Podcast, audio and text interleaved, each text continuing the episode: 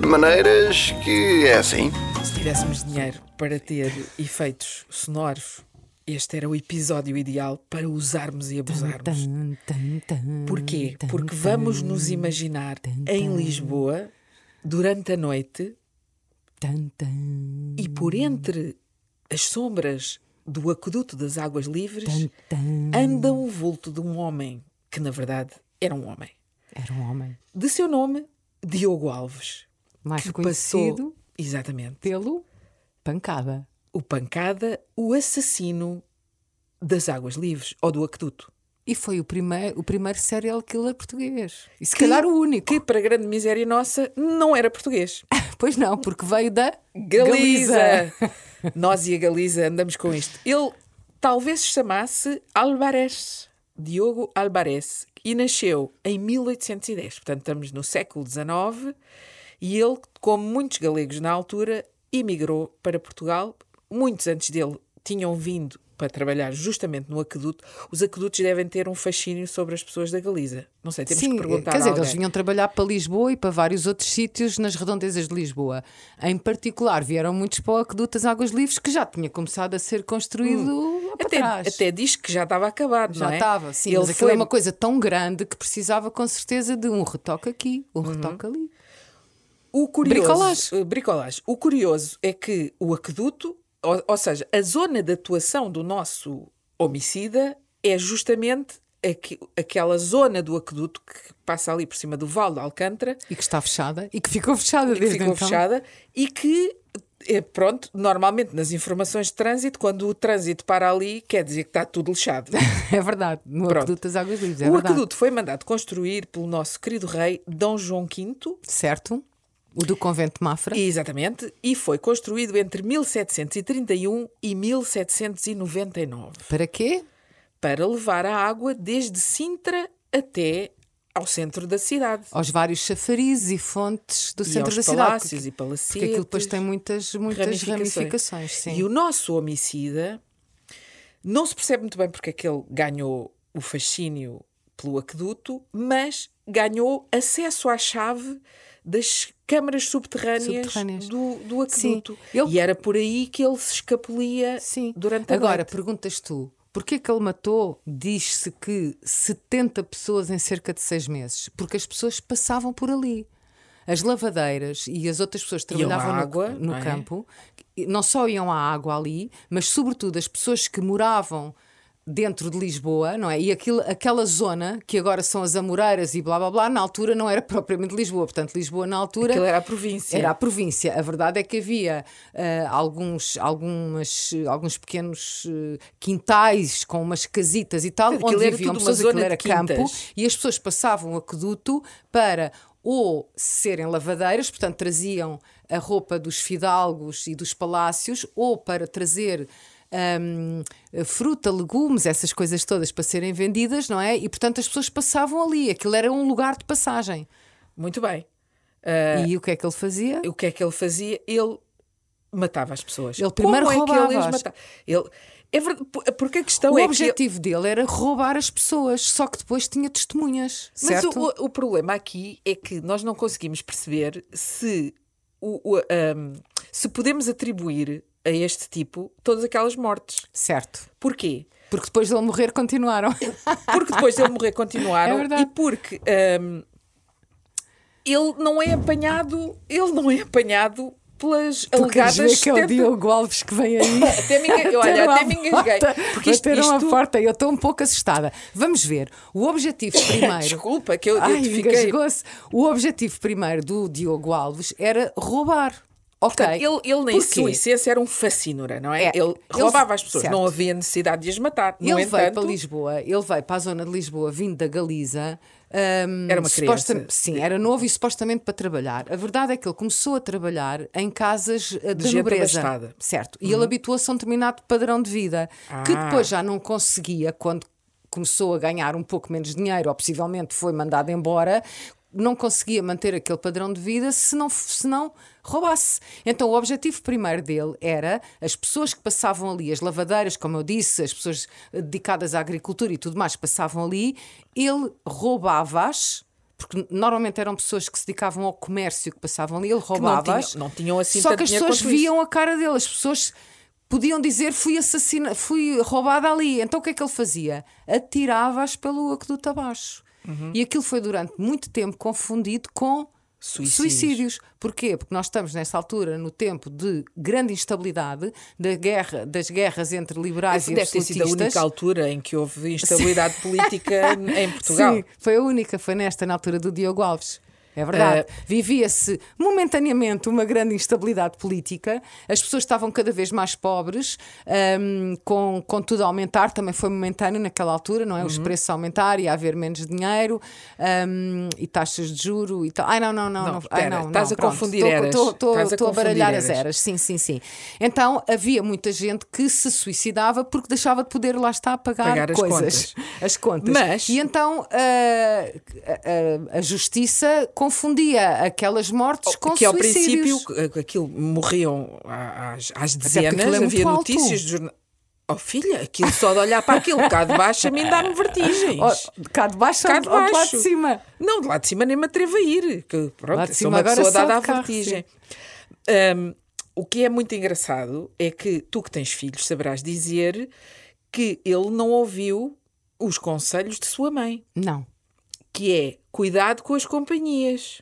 Porquê? Porque alegadamente ele, lá está, vem para Portugal com 13 anos, começa a trabalhar numa profissão que eu acho fascinante, que era boleeiro, que era um tipo que dava boleias. Só que, ou seja, era um uma espécie de um cocheiro Sim. que Era um- arreava os era um Uber, cavalos. era um um Uber. Uber, era um Uber de eh, bestas de carga.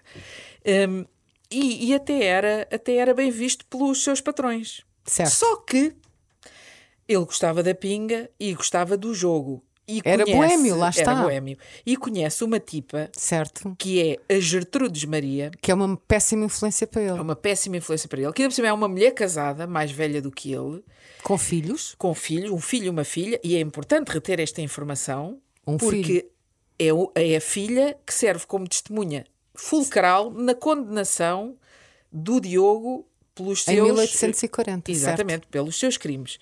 Ah, então, Porquê? Porque ele mata uma das vítimas, pelo menos. Está, é a essa- adiantar na história, minha Ai, peço pequena. desculpa. Está, está a adiantar na história. desculpa. Pronto. Nós encontramos o Diogo ah, Com a que- Gertrudes. com a Gertrudes. Ele já tinha inclinação para o crime. E- aí Isso não é restam dúvidas. sim. Porque ele gostava de um estilo de vida que o seu vencimento como boleeiro não, lhe permitia. Certo.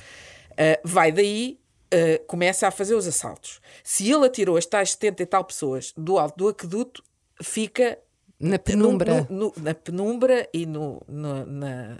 Como é que se diz?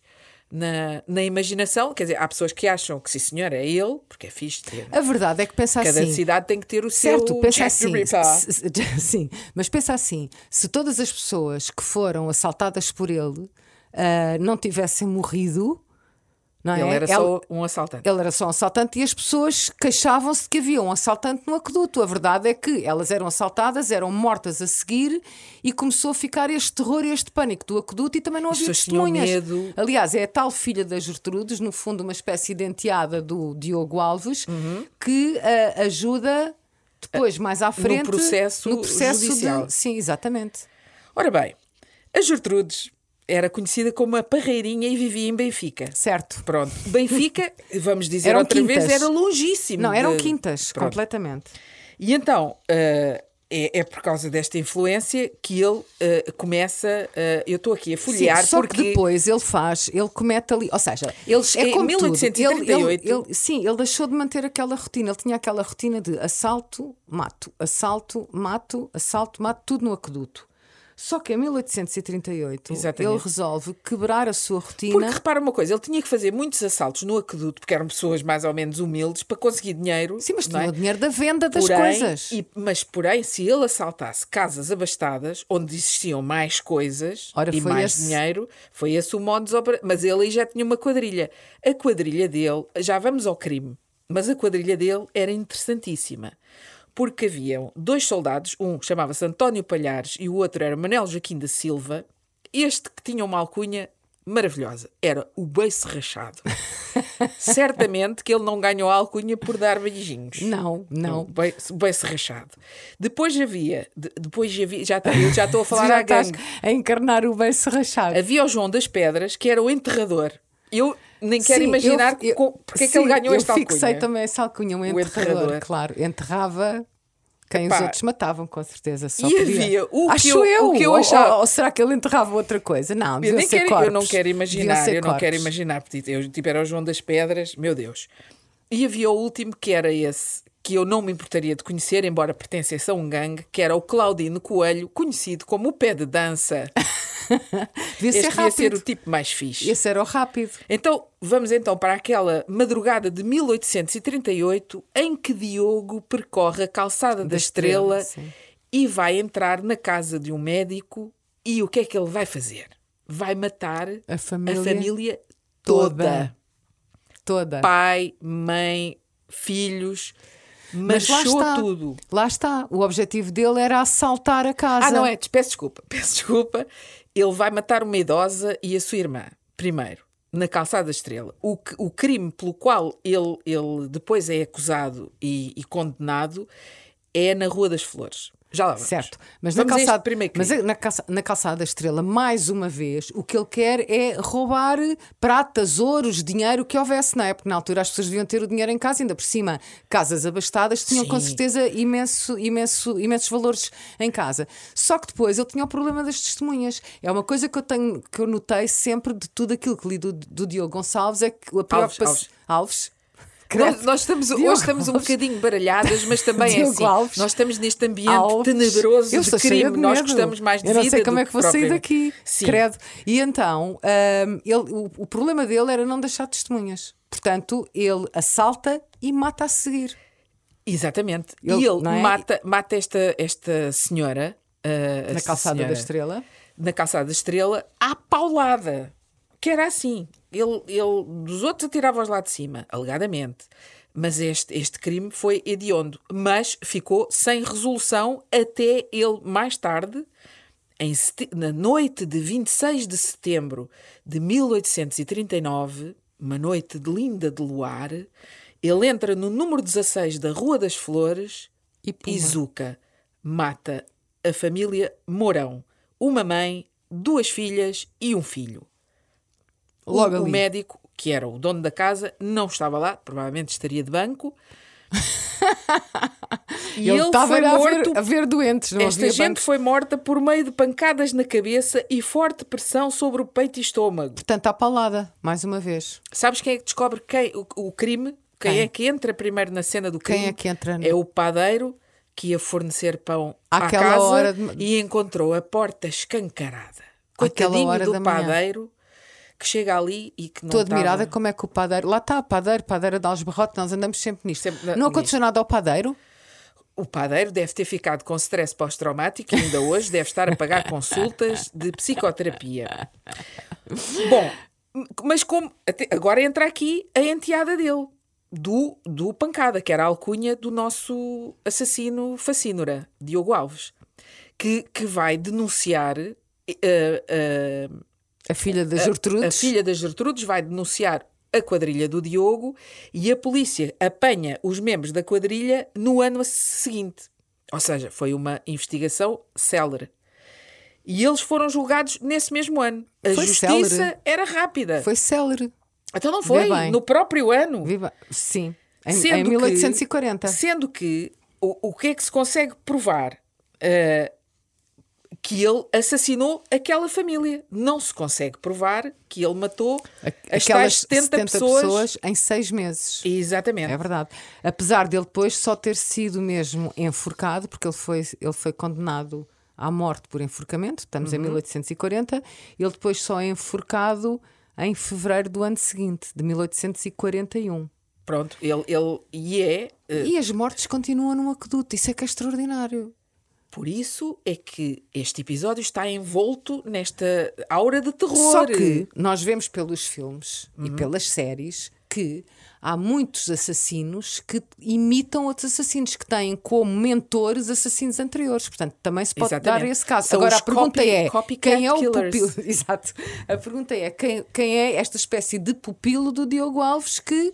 Bom, Ou o Diogo Alves não matou ninguém no aqueduto e, na, na verdade, fazia outro tipo de assaltos e acabou por ser apanhado e com a testemunha da sua enteada ah, sacado e, e e morto, não é? E condenado. Ou ele não teve nada a ver com as mortes do aqueduto e a outra pessoa continuou a matar. Ou é alguém que olha para ele como mentor e desata a fazer a mesma coisa. Essa pessoa também não foi apanhada. Também não, Não- se não. sabe quem é que continuou. quem, quem, quem é a, a- a testemunha-chave, para além da filha da Gertrudes, é o enterrador. É o Se calhar enterrador, se assim, calhar que enterrou o amigo. Sim, a verdade é que O aqueduto foi fechado. O aqueduto foi fechado. E há outra coisa cu- curiosa que é. Ele é ah, condenado à morte por enforcamento em, em 1841 e até 1852 continuam a ocorrer mortes No do aqueduto. mesmo género no aqueduto das Águas Livres. Ao ponto de, como estavas a dizer, o aqueduto ter. encerrado, Encerrado. e não há, não há acesso ao aqueduto. Sabes que onde é que se matavam as pessoas? É só, é só um pequeno apontamento de rodapé. Era no cais do Tojo. Era o que ia fica, dizer. que fica mais ou menos ali Ao entre pé do Cais de iate. Dré. Ah, é, é, É. pois. Está bem. Estás tá a ver bem. a rua, ah, portanto, ah, Estava a imaginar mais a Rua de São Paulo. É, é, É, é sim, paralela. Sim, É paralela aí. Sim, portanto há, há, há Dom Carlos I que vai, dar, Exatamente. Uhum. que vai dar a Assembleia da República. Do lado direito temos o IAD, há uma primeira rua, não é essa, é numa segunda ou terceira rua. Portanto, Mas o- era ali que se matavam as pessoas. era ali que se enforcavam as pessoas, exatamente. De- Agora, sim, di- diz, Não, diz. eu ia dizer que ele, eh, depois de morto, porque havia uma certa. Vá, havia uma crença que as pessoas nasciam com uma, uma biologia típica do homicida eh, cruel. E chamava-se a essa ciência freno- frenologia. Porque eles eram muito frenéticos a procurar porque E o que é a mal. frenologia? O que é? É uma pseudociência, lá está, como estavas a dizer, era, existia a crença de que ah, se podiam, ah, abrindo os crânios, não é? Se podiam medir saliências no crânio que previam determinadas características mentais. Ou seja, se a pessoa que tivesse ali aquele altinho, Era porque era. era, ou ah, podia ser carteirista, ou podia querer cortar cabeças. Pronto, e havia então várias espécies de conservou-se a cabeça de Diogo Alves. que ainda hoje pode Está. ser, pode, está aberto ao público, o Eu- teatro não, tem que se marcar. Tem que se marcar. Mas diz, estavas a dizer, a cabeça dele está conservada em formol, no Teatro Eu Anatómico. tenho amigos que também estão conservados em formol, mas andam aí, Andam com aí, a cabeça aí. agarrada ao resto do corpo. Está no Teatro Anatómico da Faculdade de Medicina da Universidade de Lisboa. E, e- e é, E com marcação pode ver-se. Agora, há um dado muito curioso. Um, Uhum. ele eu está de entendo- olho aberto. Ele está de Bem, olho aberto. Mas para Faz os nossos de- ouvintes mais sensíveis, temos que dizer uma coisa: a cabeça, malta, foi cortada depois do tipo estar enforcado. Claro, Pronto. claro, Não, claro. não houve ali Claro. bodegas. E, e está lá e, e mantém-se a cabeça porque lá está. Ela foi objeto corpo- de estudo desta dita frenologia, esta pseudociência que na altura acreditava que hum, se podia, através da observação do cérebro, perceber ah, se a pessoa tinha características assassinas ou não. Que na verdade, hoje em dia, claro que isso não é nada verdade. A cabeça faz impressão porque tem os olhos abertos Mas e ele está muito sereno. ele está muito sereno. Eu não vi ao vivo, tenho que Eu, dizer. eu também só vi eu só vi na internet. E eu há uns tempos fiz uma pequena pesquisa sobre sítios em Lisboa que Uhum. são mais visitados pelos estrangeiros do que pelos próprios lisboetas e um Ai, deles é a cabeça do Diogo Alves. A sério? A sério.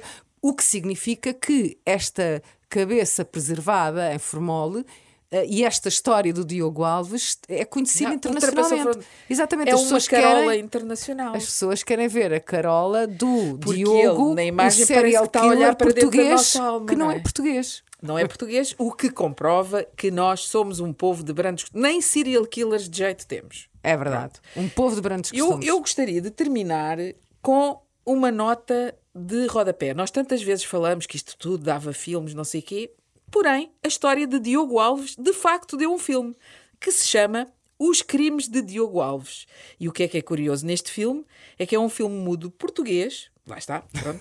Podia ser galego. Também não, não é? Como o assusta próprio- tanto. Mudo. o seu realizador é um João Tavares e é a segunda obra de ficção do cinema português. Uau. Estreou no dia 26 de abril de 1911, no Salão da Trindade. E, e o filme tinha uma, era uma versão falada, só que os atores falavam atrás da tela e a música era tocada pela orquestra da GNR. Não é maravilhoso? É maravilhoso. É maravilhoso. Eu estou a imaginar a música tan, tan, Yeah. tan, tan, e aquelas sombras. Exato. Aquelas sombras. E portanto, atrás do pano estavam pessoas a a falar fazer de- de- das personagens. para sincronizar com a. Ah, pá, aquilo devia ter uma sincronização. Mas também se cá estava tudo bêbado a ver aquilo, tu estava tudo com o formol. Acho o máximo. informal. Acho o máximo. Este, o, o argumento do filme é baseado nos folhetins, porque aquilo, eh, a história do Diogo Alves, com certeza que durante imensos anos deve ter povoado as mentes de- das pessoas que gostavam de, de histórias de terror, não é? Isto, isto basicamente, Sim, ainda hoje acho uma, uma história de terror. eu nunca mais olhei para o aqueduto Da mesma maneira, nem eu. Porque ainda há uma coisa que nós não dissemos. Ele atirava-os, alegadamente, do- da, da ponte mais alta do aqueduto. Não era tipo, ah, cais aqui de, um- de cima de Sim, daquela parte que está mais próximo do, do, do final. Exatamente. Daquele vale. Aquilo é o ar, do chamado o Arco Grande, não é? Sim. Pronto. E então, eh, este filme, que eu saiba, nunca ganhou nenhum Oscar, mas devia ser giríssimo ver, e com certeza deve haver cópias para aí na Giríssimo. Cinemateca. E fica aqui o desafio para uma série feita nos tempos de hoje, quem sabe, para um, qualquer no- plataforma de nos- streaming, porque isto é maravilhoso. Não é? É maravilhoso. Ainda por cima, como há uma parte que é mais mítica e outra mais eh, conhecida, isto dá muita imaginação, isto dá Ui, muita ui. criatividade. Ui, ui. Pronto. Temporada Então, 1, temporada 2. Também, quando se faz de rabo de peixe, faz-se disto. Exato. Tu conheces algum Diogo Alves? Eu conheço um Diogo Alves, queres acreditar? Ah, eu, conheço, vários Diogos. Eu conheço, várias eu pessoas conheço- chamadas Alves. Mas E é tão Diogo- engraçado. Eu conheço um Diogo Alves, ah, conheci. Mas tem a cabeça. não, tem a, a cabeça está lá. Casou-se com uma espanhola. Olha, Já estás a ver, olha. o- mas é da Andaluzia. Casou-se com uma espanhola, já tem três filhos. E é franco atirador, não. Não, não, mas tem piada porque eu sempre que tenho que pensar Falar ou falar ele. ou alguma coisa do, deste Diogo Alves, lembro-me do Diogo Alves verdadeiro que eu conheço. Posso dizer uma coisa? Nunca Podes. combines um encontro com ele ao pé do aqueduto. Está bem? Só, só por via das dúvidas, está bem? De maneiras que é assim. Um podcast de Ana Margarida Oliveira e Ana Margarida Rosa.